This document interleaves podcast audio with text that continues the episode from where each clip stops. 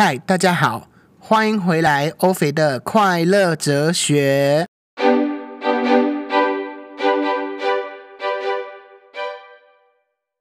大家好，听完第一集有什么感想吗？不知道大家有没有开始体验自己的人生啦？有的话，那就太棒了，恭喜你们！没有的话，其实也没关系，因为我自己也是想了很久，思考了很久，才体会到、领悟到那样子的道理，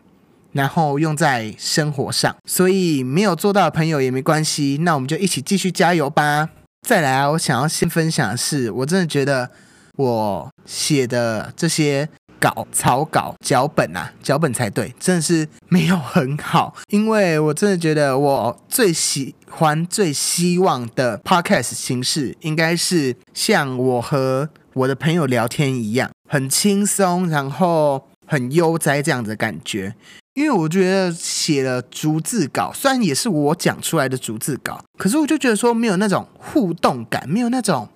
热情感吗？就是没有发挥 podcast 真正的意义，就是与人之间的交流，很亲近这样子的交流的感觉。所以呢，我也不知道我到底会不会可以，可有没有办法周更，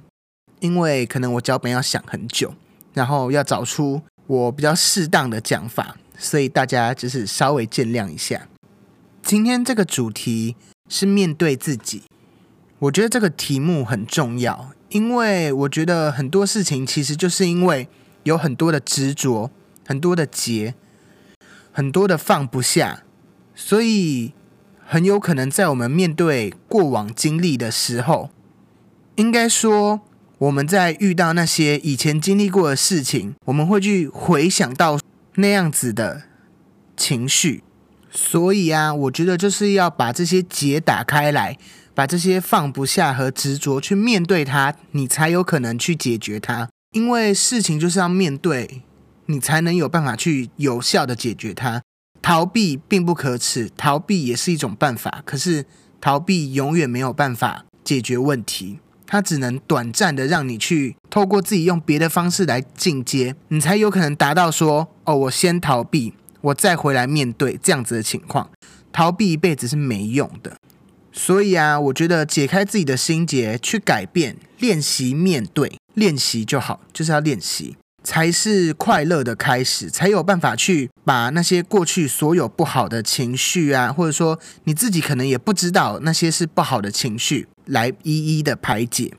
其实根据我的研究啦，我自己研究啦，那个听听就好。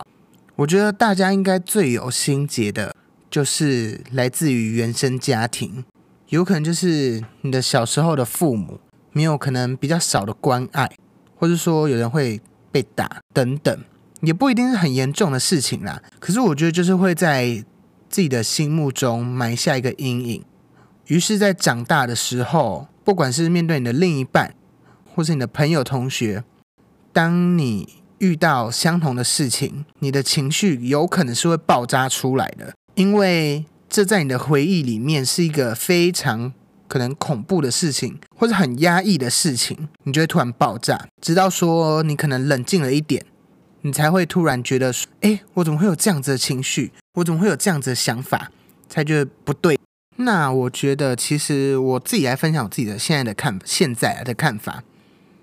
我自己不知道是因为我自己心境的改变，还是就是智慧的提升。这样子好那个好好自我吹捧的感觉，所以我觉得我在面对一些极端情绪的时候，我是可以马上回想到说啊，其实是怎么样的一个状态让我陷入这样子的极端的情绪。我还记得有一次，我爸对我本人的爸爸，他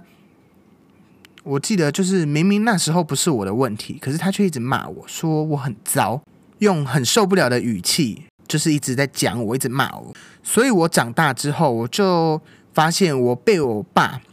用类似相同的情绪的时候，我就会大爆炸，我就会超级不爽，然后不爽到整个人会发抖啊，就是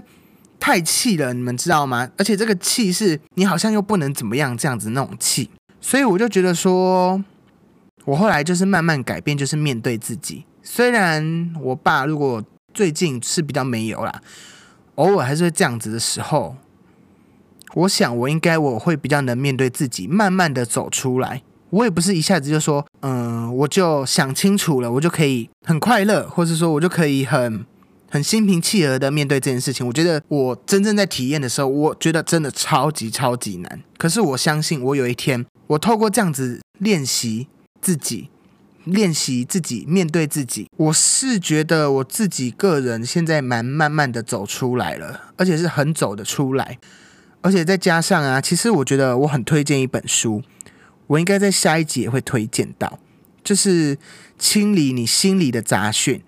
还有你真的有被讨厌的勇气吗？这本书，这两本书是真的还蛮讲到说面对自己的。我当时也是看了这两本书，就是那个提升的感觉，就是智慧的提升，很大的要紧。因为这两本书都是在告诉你，你要面对自己，你要面对你一些你自己。可有可能不知道的坏习惯，或是坏回忆、坏情绪，你才有办法快乐，你才有办法去解决这些问题。所以我特别的推荐，我比较推荐是《清理你心理杂讯》这本书啊，讲的是完完全全就是在讲面对自己。那你真的有被讨厌的勇气吗？这本书就是多多少少，下一集也会分享这两本书我的心得。所以下一集大家也期待一下吧。最后来跟大家聊一聊比较有趣的，我觉得大家应该会比较想听的，比较好笑的，也就是所谓的渣男渣女这样子的人到底在想什么？我自己的个人解析也不一定是全部人啊，但我觉得是蛮多人都是这样子的。那些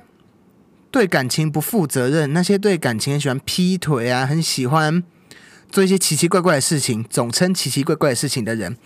你们有想过他们为什么会这样吗？你，我觉得大部分很多人都会说，哦，爱玩，就这样爱玩。可是我觉得其实很多那样的人，他们其实心里缺乏的是一种安全感，而且我觉得很多那样子的人，他们其实都曾经被很严重的劈腿过，所以他们必须要透过一直找别人。一直不间断，就是那样子的感情不间断的情况下，他们才会有安全感，或者说他一定要先劈别人，他才会安心，或者说他一定要先分手，他才会安心，因为他没办法接受的是被分手、被劈腿的感觉。那这种人呢，其实啊，我觉得一定会有报应啊。先讲，因为我觉得其实有些人会变得很极端、很可怜，没错。就是你遇到自己极端的事情，你不能去欺负别人，或是应该说对别人造成困扰，或是欺骗别人。我觉得，如果你本来就说哦，你就是想要玩，或者说你本来就是想要，你本来就是没有想要一个固定关系，那我觉得 OK。可是我觉得，往往大多数那一种人，他们其实都是只是自私而已，他们就是想要自己的安全感。我觉得也是透过这样子的分享，想要让大家知道说，爱情这件事情其实是很看得出来你有没有要面对自己。因为很多人一直在爱情里面犯错，都是因为我觉得都是因为过往的经历让你会对爱情可能有不安全感，然后有很多很多种。所以我觉得一个人感情，我觉得感情是最容易面对自己的，因为你一定很快的就可以知道说，因为都是。感情这件事情都是在你有意识，或者说男女之间交往那种感情啊，男男女女交往感情不是家庭那种感情，你是很有意识的在比较有意识的在经历这件事情。可是像原生家庭那种，它其实是比较有些时候是无意识的，所以我觉得应该好好面对自己，可以先从。感情，你觉得你在感情中为什么某一直遇到渣男？你觉得你在感情中为什么一直出现某一种情况？真的都是有迹可循的。所以今天透过简单的分享来告诉说，面对自己有多么的重要。因为我觉得只有面对自己，你可以去战胜很多事情，战胜你自己的心魔，战胜你自己，让你自己越来越强大，让你自己越来越快乐，去解开那些结。我觉得不可能有一个人是很多的纠结，很多的。不自在，很多的怨恨